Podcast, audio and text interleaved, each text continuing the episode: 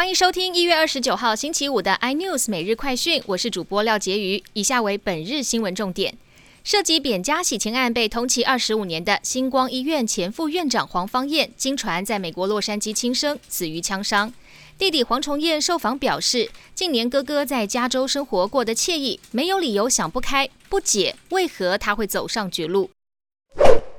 布利桃园医院群聚感染案八八九至今感染源不明，基因序列比对后发现病毒株和指标医师一样，初判是单一传播事件。但专家提出质疑，找到病毒株不代表找到感染源，可能还有其他传播链没发现，像是环境附着病毒透过电梯、餐桌等传染给个案。为了争取疫苗，指挥官陈时中上电视节目批评目前不少大国垄断疫苗，也炮轰世卫组织和联合国都不够力去阻止这些大国超额购买。他直言这样的情况是不对的。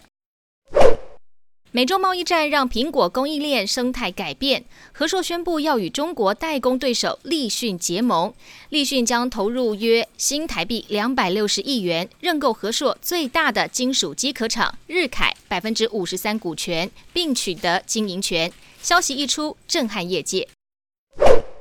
一向主打用户隐私至上的苹果公司，在最新 iOS 十四系统中，将让用户自由选择是否要让个人资讯作为广告追踪用途。这举动却让脸书相当不满，痛批苹果将严重影响小企业广告营运，根本是挡人财路。脸书执行长祖克伯还公开校正，称苹果现在是脸书最大竞争对手。更多新闻内容，请锁定有线电视八十八台 MOD 五零四频道 iNews 最正晚报，或上 YouTube 搜寻三立 iNews。感谢台湾最大 Podcast 公司声浪技术支持。您也可以在 Google、Apple、Spotify、KKBox 收听最新 iNews 每日快讯。